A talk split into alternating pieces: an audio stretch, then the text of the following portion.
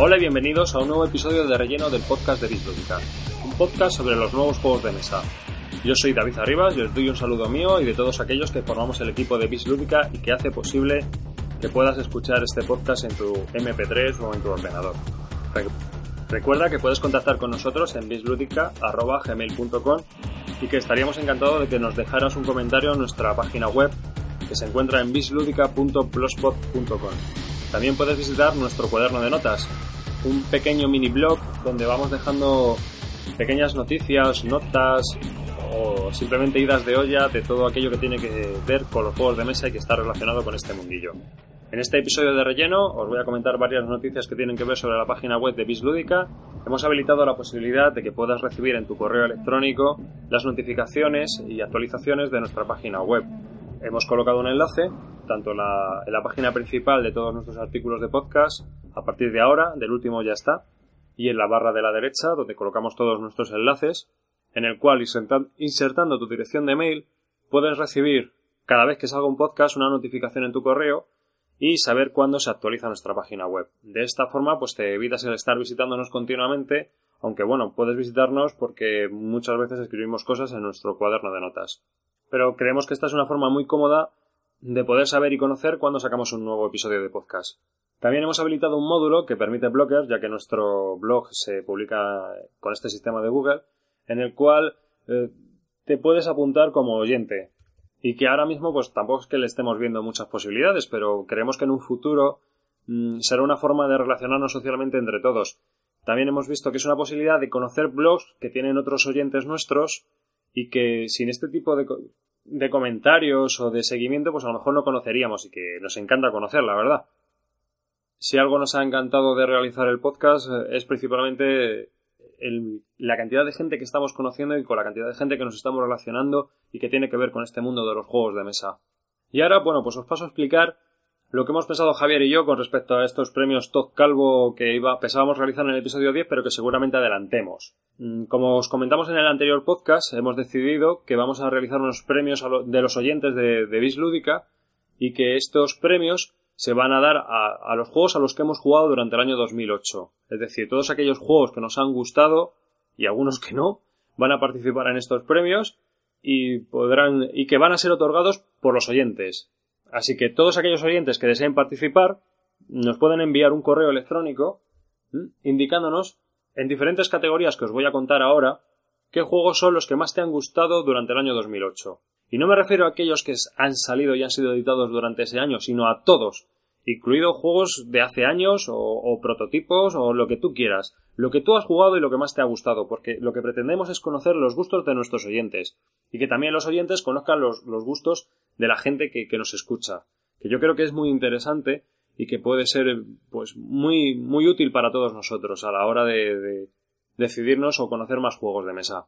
Así que como os he comentado, mm, nos vais a poder mandar un correo y eh, que en diferentes categorías, en este caso hemos colocado cinco, nos podéis indicar hasta tres juegos que os han gustado o que no os han gustado, porque hay una categoría que obviamente va a ser la del calvo de mierda, ¿no? Es decir, qué juegos os ha decepcionado durante este año 2008.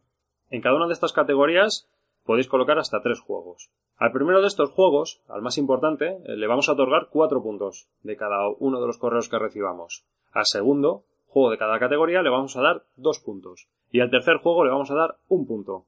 El juego que más puntos obtenga en las diferentes categorías será el ganador de esa categoría. Toda esta información pues también la vamos a colocar en la página web porque a lo mejor diciéndolo aquí queda un poco lioso y un poco complicado. ¿Cuáles son las categorías en las cuales se va a poder participar? Pues son las siguientes. La primera de ellas es Mejor Juego Wargame durante el año 2008. En esta categoría nos podréis indicar hasta tres juegos, hasta tres Wargames que hayáis jugado durante el año 2008 y que creáis que son los mejores que habéis jugado durante ese año.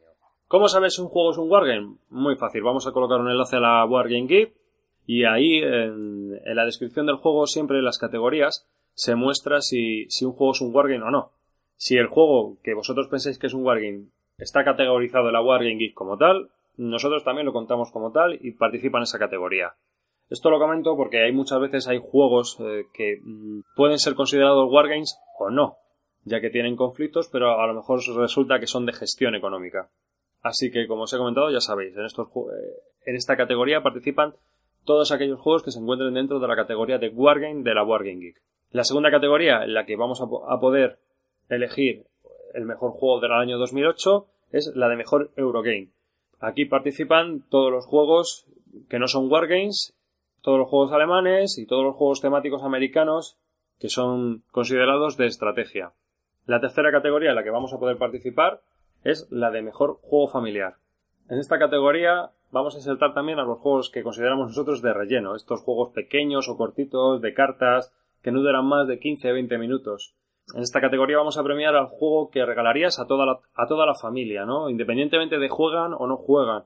Lo que se pretende es premiar un juego para jugadores ocasionales o un juego que tú recomendarías a una persona que no juega habitualmente. Tiene que ser un juego que no sea difícil de encontrar, es decir, que se deba de encontrar en el mercado español fácilmente, en las tiendas, no solo en las que se encuentran online, sino también en las tiendas físicas, y que sea accesible en cuanto a mecánica y desarrollo para todo tipo de público.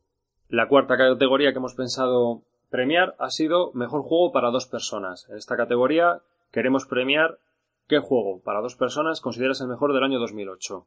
Esto no quiere decir que sea un juego solo para dos personas, sino que cuál es el juego que jugando con otro oponente crees que es el mejor del año 2008, que tú has jugado.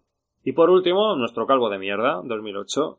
¿Cuál es el juego que más te ha decepcionado durante el año 2008? Recuerda que en cada categoría puedes colocar hasta tres juegos. Y recuerda que en cada, juego va a recibir una puntuación, dependiendo de la importancia que tú le hayas dado a ese juego. Cuatro puntos para el primero, dos para el segundo y un punto para el tercero.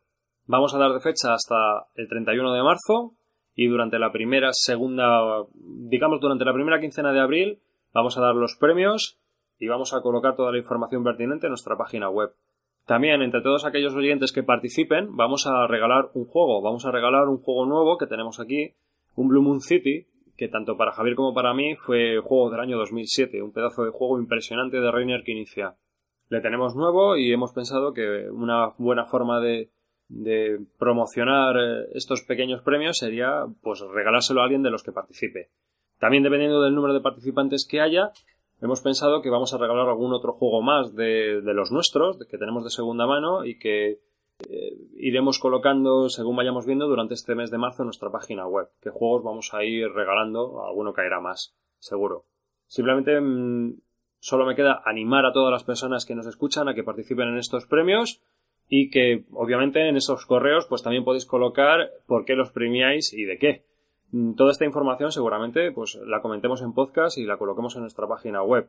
Si alguien no quiere o no desea que, que su nick o su alias salga, pues que también nos lo comenten en el mail.